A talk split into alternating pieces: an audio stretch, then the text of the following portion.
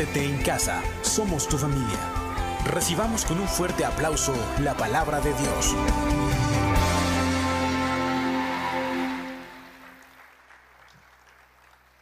Hola, hola, buenas tardes, ¿cómo estamos? ¿Bien? Yo creo contentos. Hoy tomaste una decisión muy importante, estar aquí. Y también en casa tomaste una decisión muy importante. Le cambiaste al partido de fútbol y estás ahora desde aquí. Te saludamos, familia en casa. Pues bien, gracias a Dios que estamos aquí, estamos bien. Dicen los pastores, estamos vivos, respiramos, estamos delante de Dios, que es lo más importante. Hoy vamos a ver una palabra donde nos habla de algo muy, muy, uh, que, se, que, se, menciona mucho en estos tiempos, la justicia de Dios. ¿Por qué menciono esto de que, de que es muy recurrente la palabra ahora justicia? Porque en estos tiempos vamos a tocar un tema difícil. Eso acerca también tiene que ver con la pandemia que vivimos actualmente. Pero me gustaría que oráramos a Dios y que sea el Señor el que nos hable el día de hoy. ¿Les parece bien? Que oren por un servidor. Gracias. Padre, en el nombre de Cristo, gracias por permitirnos, Señor, escuchar tu palabra hoy. Permite que sea tu Espíritu Santo el que hable hoy, pero sobre todo, Señor, que nos permitas hacer cambios en nuestra mente y corazón. En el nombre de Cristo Jesús. Amén. Platicábamos apenas con un grupo de, de, de personas y se escuchaba esto de que qué tan justo es que algunas personas estén viviendo muy, eh, dificultades muy graves con esto de la pandemia si esto es parejo o si no es parejo, gente encumbrada o de dinero, pues tampoco no, no la han librado, este, y etcétera. Aquí como que ha sido como que parejo la situación. Entonces nos remontamos a tiempos y platicamos también acerca de, de que recuerdan un tiempo en que los, eh, los discípulos de Jesús estaban sentados y tuvo que llegar algo externo, una persecución, para que los discípulos de Jesús se levantaran y comenzaran a predicar. Ahorita dice el pastor Omar, a quien encuentres allá afuera, háblale de Dios. A quien puedas hablarle, háblale de Dios. ¿Sabes por qué? Porque aquí hay dos formas de ver esta situación que estamos viviendo ahora. Una de ellas es verlo como un castigo. Es un castigo divino, no los merecemos porque somos malos, porque nos hemos portado mal. Hay una forma de verlo como un castigo. Y otra forma de verlo es como una oportunidad.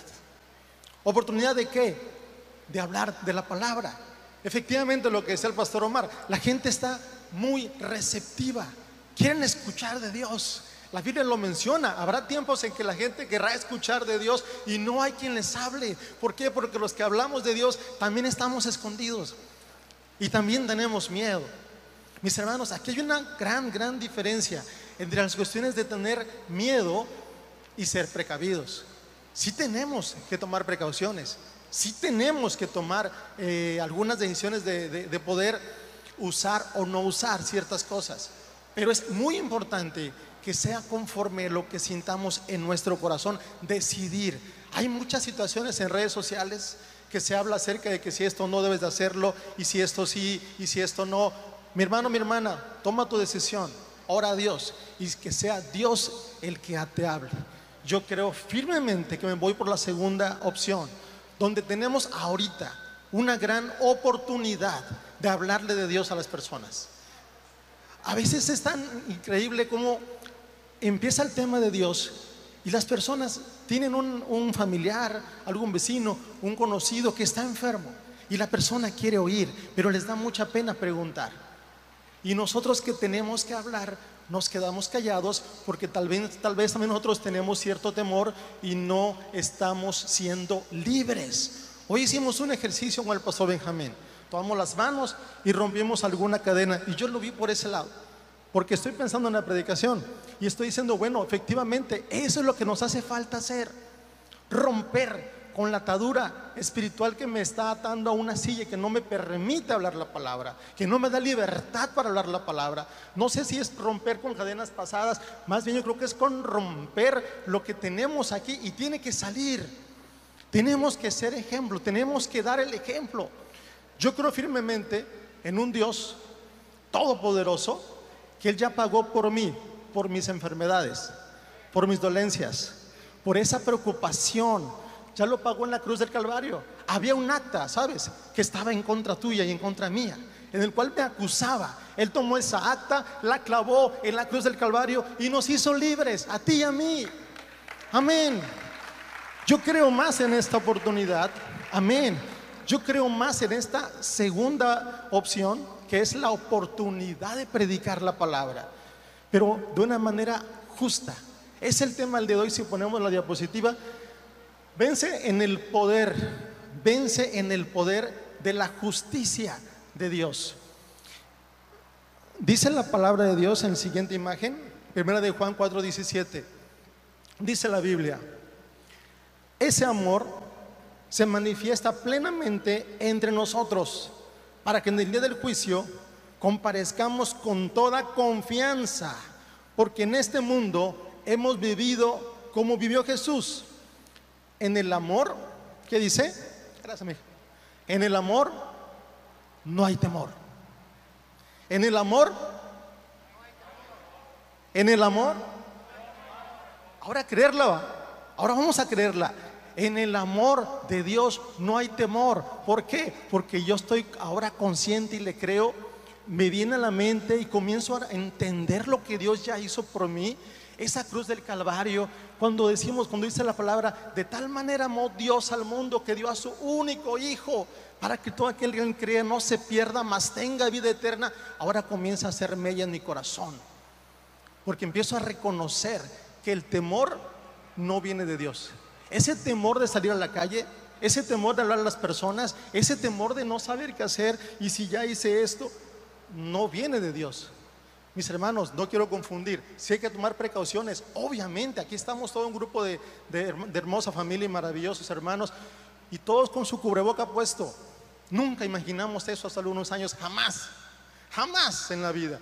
Sin embargo, aquí se toman las medidas. Hay mis, mis hermanos allá en la puerta este, tomando, la, tomando la temperatura, gel, cubrebocas si alguien no tiene. Sí, se toman las precauciones. Sí, tenemos que ser precavidos, pero eso no significa en lo absoluto que tengamos que ser temerosos. No es lo mismo. El temor únicamente a Dios. A Él sí. El temor de no hacer las cosas que Él nos está enseñando a hacer. Ahí sí hay un temor. Pero aquí cuando habla de que vivimos en el amor y en el amor no debe de haber temor, entonces tú y yo tenemos que levantarnos y tenemos que hablar de parte de Dios. Algún día estaremos delante de la presencia de Dios. Yo creo firmemente que estaremos cada uno y seremos, imagínate, tantito, ver, ver, sentado al Padre, ver sentado en el trono de Dios y que Él nos pregunte delante de Él, solitos, y nos diga, ¿cómo estás? Y quien se nos salga a decir es que yo, yo, yo le intenté, Señor, yo, yo le eché ganas, pero, pero tú viste que mi, mi, tío me metió el pie. Dios va a decir, yo voy con tu tío, háblame de ti, ¿cómo estás? Bueno, es que yo, yo le eché un chorro de ganas, pero, pero, pero Omar, el pastor, Jorge, Juan, ya iré con todos ellos.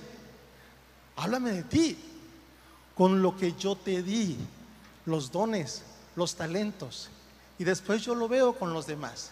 Imagínate ese momento delante de la presencia de Dios. No va a ser nada así, va a ser fuerte. Pero qué importante es que veamos el, tema de hoy.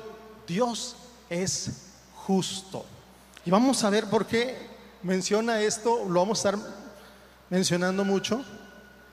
Vamos al siguiente, el siguiente diapositiva, por favor.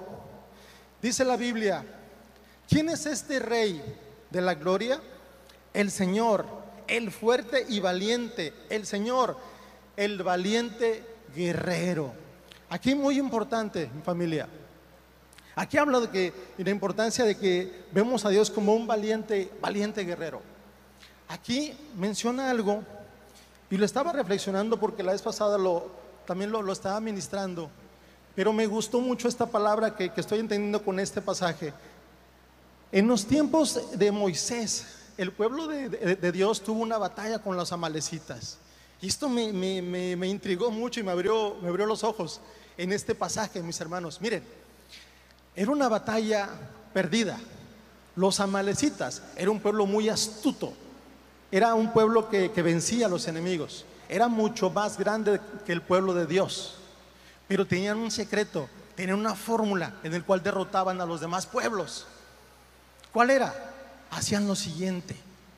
Eran traicioneros, atacaban por la espalda y les funcionaba. Pero ¿cómo era esto? Bien, el pueblo con el que peleaban, los fuertes, los que iban hasta adelante en la batalla, lo que hacían los amalecitas eran rodearlos y atacaban por la parte de atrás, por el medio en la parte de atrás. ¿A quiénes atacaban entonces?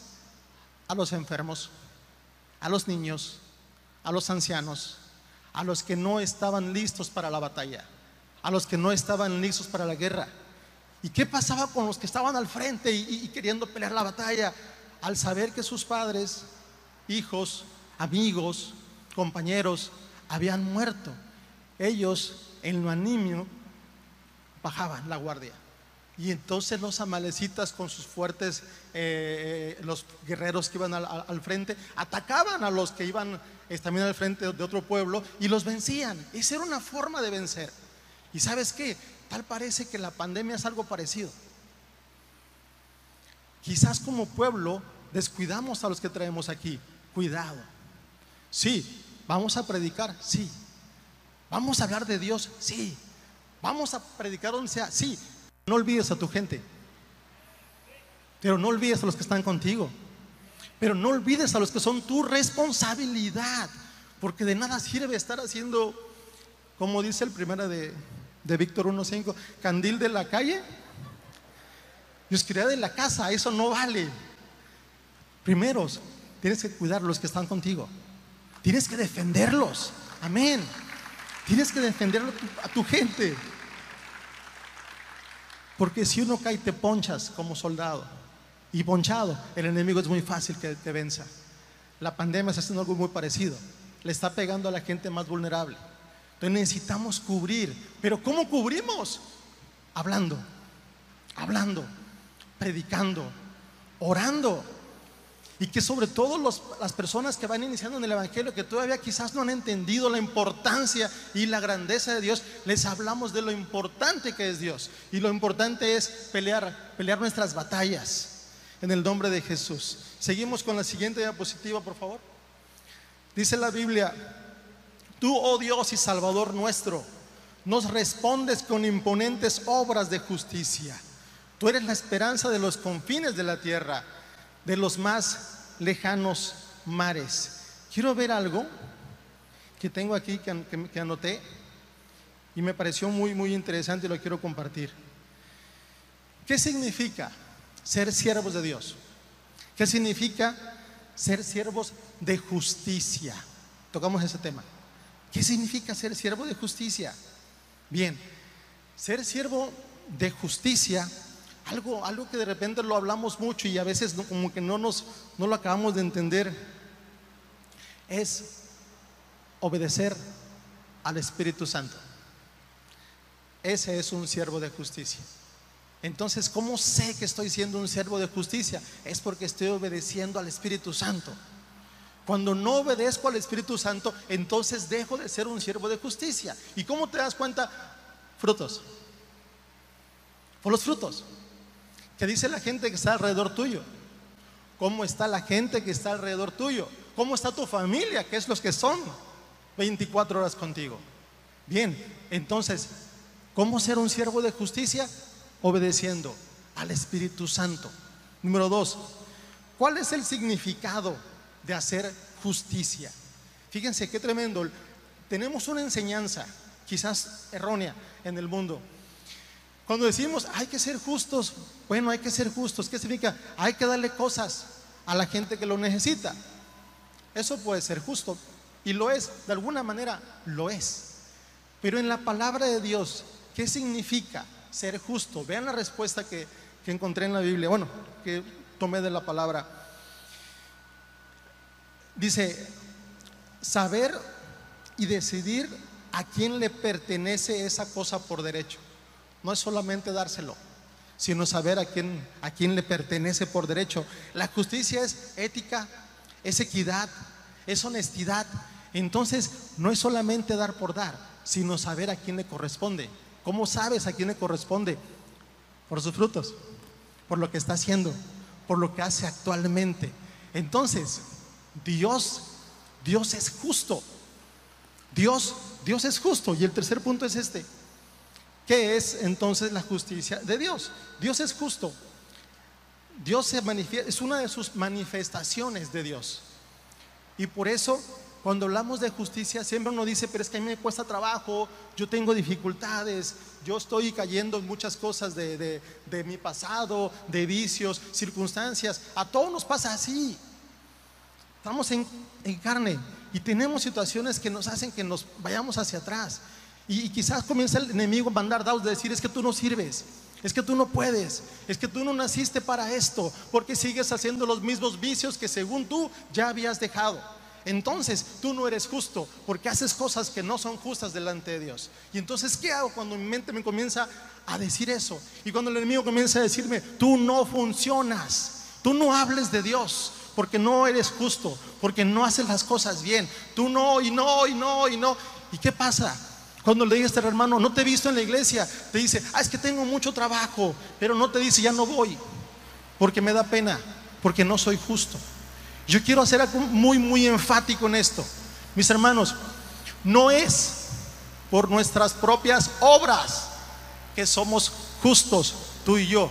Es porque el Señor nos ha justificado. Es por Él. Amén. Dáselo más fuerte. No es porque tú y yo seamos buenas gentes. Es que Él es justo. Y dice la Biblia que estamos hechos a su imagen y semejanza. Y si Él es justo, entonces tú y yo, mi hermano, somos justos delante de Dios. Diga lo que se diga. Amén. Dale un fuerte aplauso al Rey de Reyes. Amén. Siguiente diapositiva, por favor. Dice la Biblia, has amado la justicia y odiado la maldad. Por eso Dios, tu Dios, te ha ungido con aceite de alegría, exaltándote por encima de tus compañeros. Testimonio, una vez más, mi hermano, mi hermana, no sé, tengo eso siempre en la mente, algún día lo escuché, lo entendí y me quedó tan fuerte que siempre lo repito.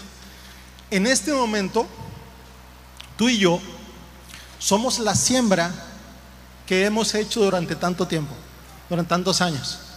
O sea, mírate en un espejo y en este momento lo que tú eres es lo que has sembrado. Si tú dices, bien, hemos crecido, gloria a Dios. Si tú dices, creo que no hemos avanzado, entonces es tiempo de avanzar. Es tiempo de comenzar a tomar decisiones. Es tiempo de comenzar a tener pensamientos diferentes. En este momento, lo que tú tienes, reitero, reitero, es la siembra que has hecho durante toda tu vida. Entonces, si tú consideras que has crecido en lo familiar, en lo económico, en el Evangelio, como siervo, como empresario, como trabajador, ¿en qué hemos crecido? Eso es muy importante que lo tomemos en cuenta, porque esto es parte de, es parte de, de lo que tú y yo como personas tenemos que pensar y crecer delante de Dios. Porque tenemos muchas propuestas, sí, tenemos muchas ideas, sí, pero ¿cuántas ideas estamos llevando a cabo? ¿Cuántas en este momento tenemos? ¿Qué propósito tenemos en este momento que yo voy a cumplir para diciembre? ¿Existe alguno? ¿No los hemos hecho? ¿O nada más con que, con que sobreviva ya la hice? Con que llegue el 2022 ya estuvo. Ya la cosa es llegar, como sea. Hay muchas formas en que tenemos que realmente hacer retos Tú y yo somos hechos para hacer retos. Estaba una vez Jesús orando y comenzó a sudar eh, como sangre. Y dijo él, Señor, si quieres, pasa de mí esta copa. Como humano, humanamente hablando, estaba sufriendo. Si estaba algo sudando, una especie como de gotas de sangre, según dice la ciencia, es que había un cuerpo físicamente afligido. Entonces Jesús como ser humano estaba muy, sumamente afligido en ese momento, al grado de hacer esa oración. Él sabía lo que iba a venir, él sabía lo que iba a pasar. No obstante, hace una oración desde su corazón. ¿Por qué hizo esa oración si él sabía lo que venía? ¿Por qué la hizo? Lo que me enseña a mí esta, este pasaje es que lo hizo porque Él también en carne reconoció, así como tú y yo tenemos debilidades, tenemos pensamientos y como que a veces nos caemos, en ese momento Jesús estaba en angustia.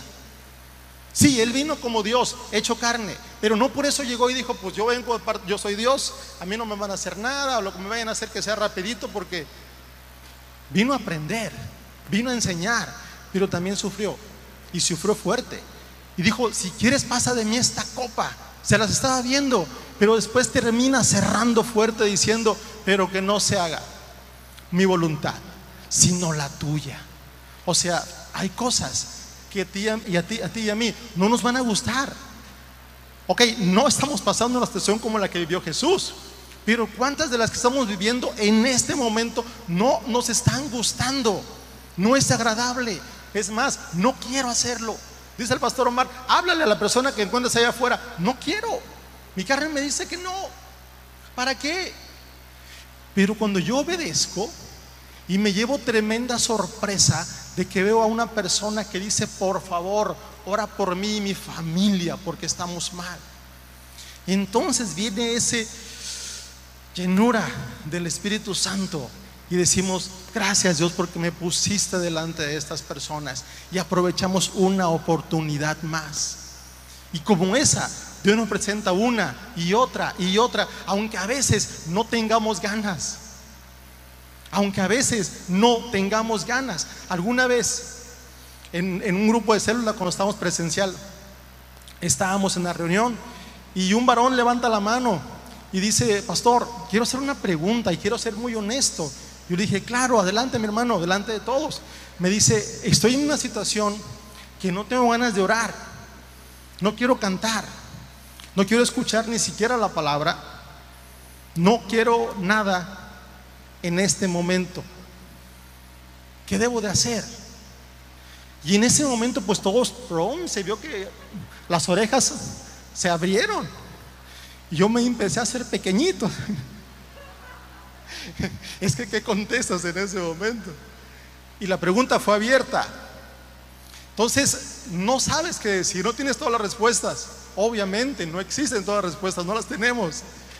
Pero en ese momento hubo algo que le mencioné y le dije, ¿recuerdas que dice la Biblia?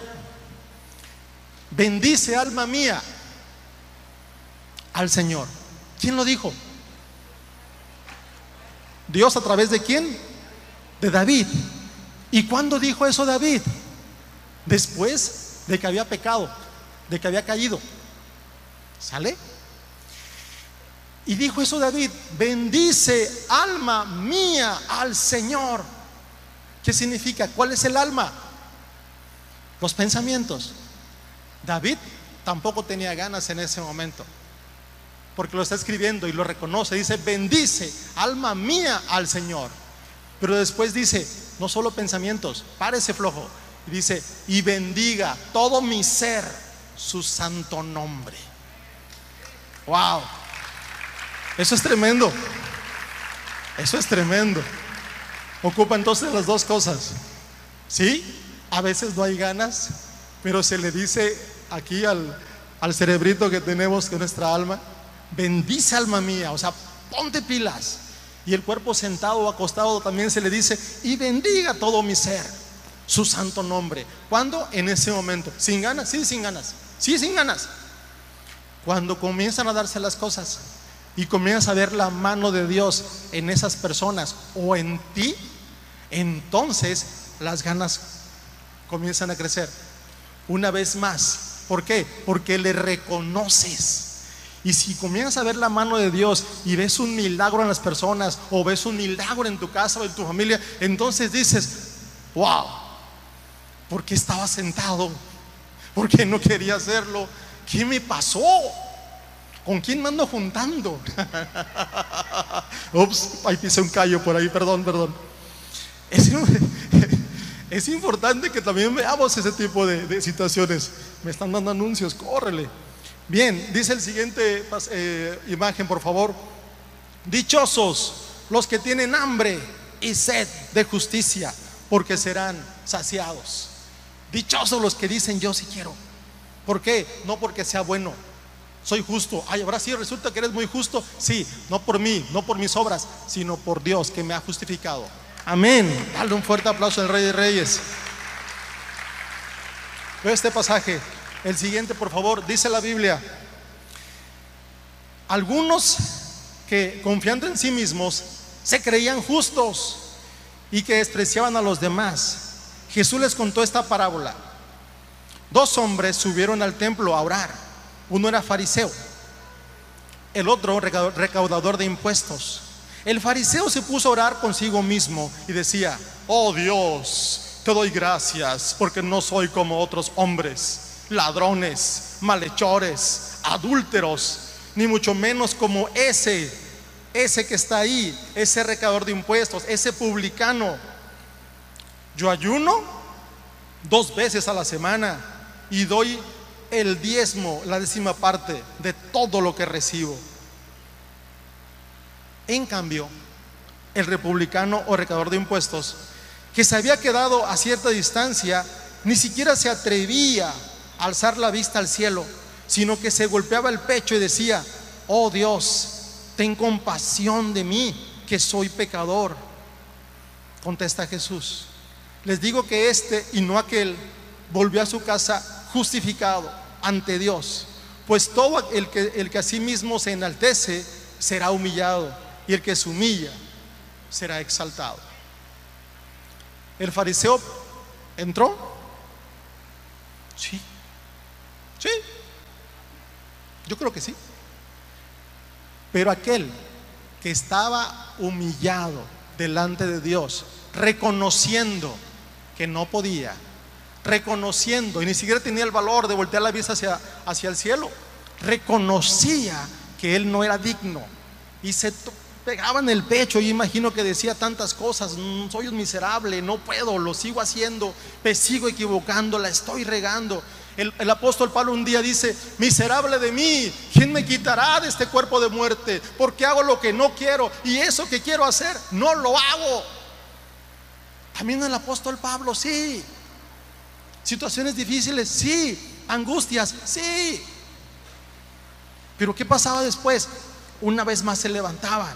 Bendice, alma mía, al Señor. Y bendiga todo mi ser su santo nombre. Yo creo que se lo sabían también ellos. Porque después de un tiempo de angustia, una vez más se volvieron a levantar.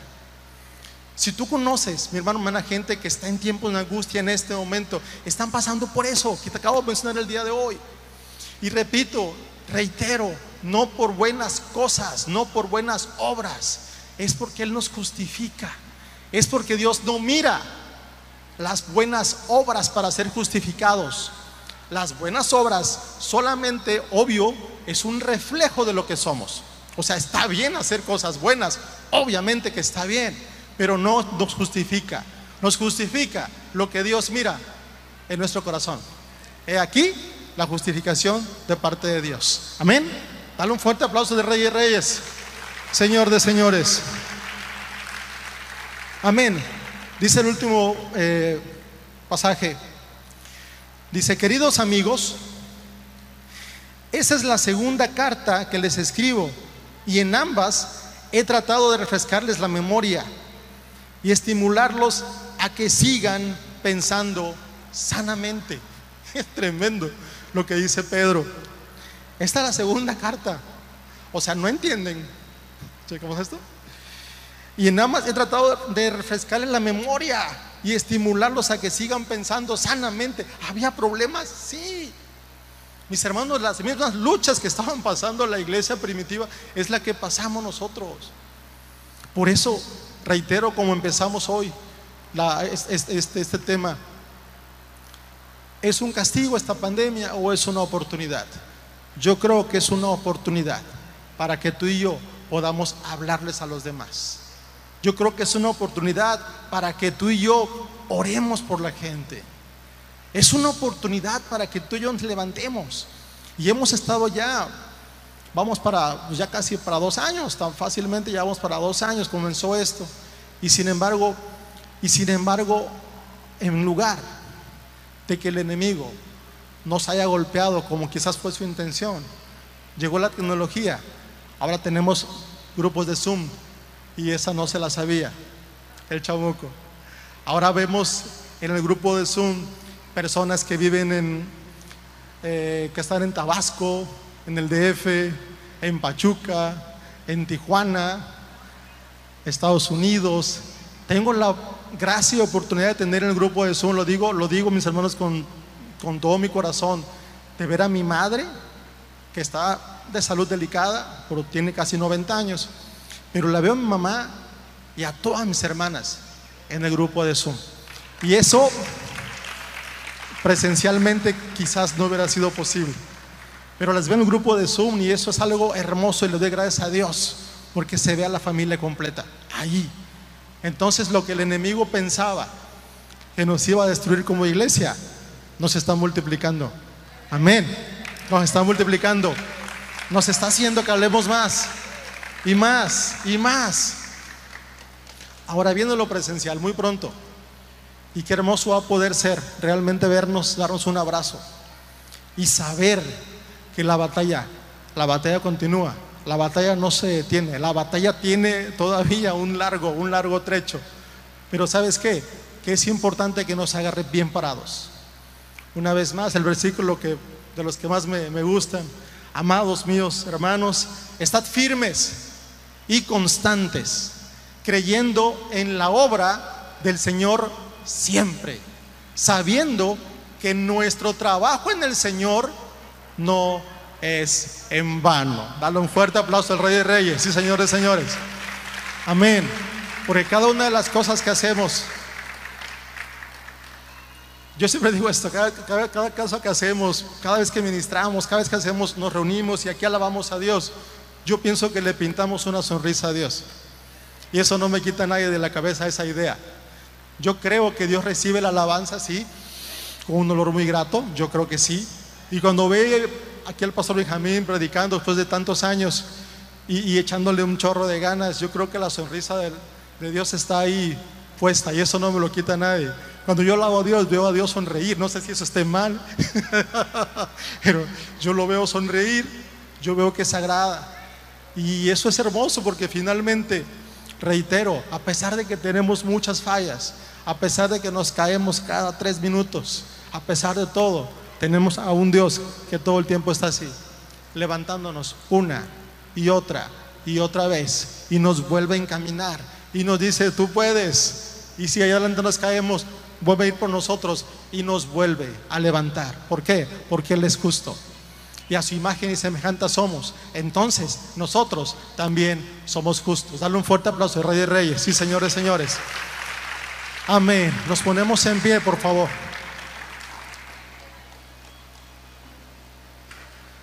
Ay, qué hermoso es estar los hermanos juntos y en armonía.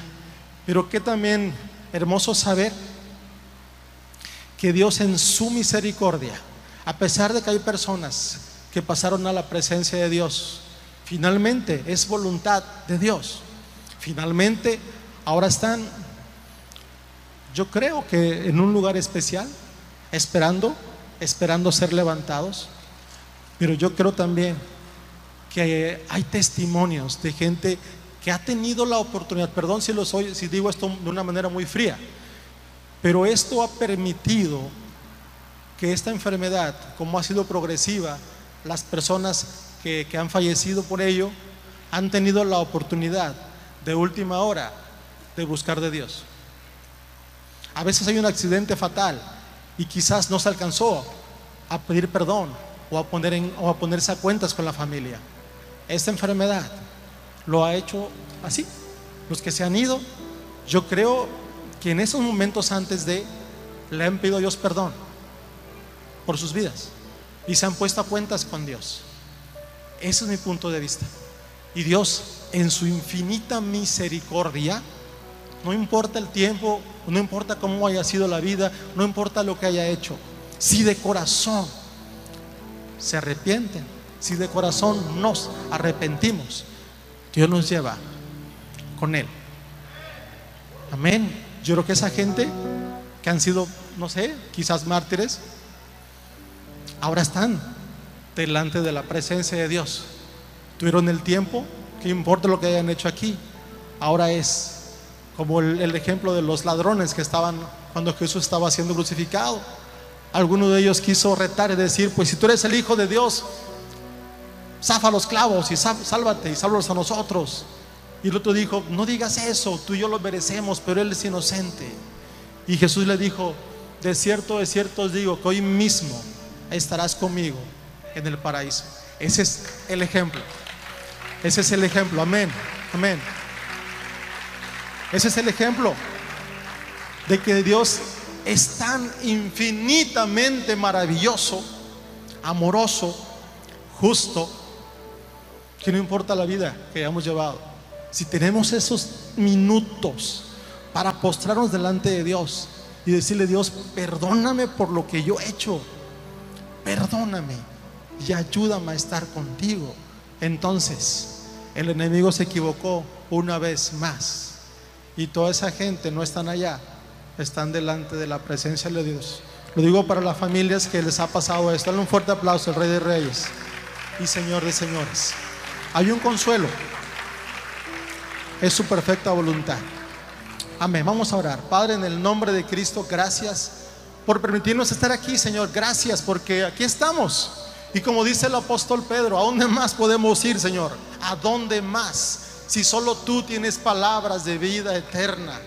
Gracias Dios por permitirnos estar aquí. Estamos bien, estamos sanos. Y en casa si alguien está enfermo, en el nombre de Jesús, toma la sanidad que está derramando Dios en estos momentos, en el nombre de Jesús. Toma la sanidad en el nombre de Cristo Jesús. No solamente de COVID, de cáncer, de otros problemas, en el nombre de Cristo Jesús. Dios derrama de su sanidad porque Él es justo, porque es misericordioso y porque a Él le place. Padre, en el nombre de Cristo Jesús, estamos en tus manos, Señor. Perdónanos, Señor, lo que no hemos hecho bien.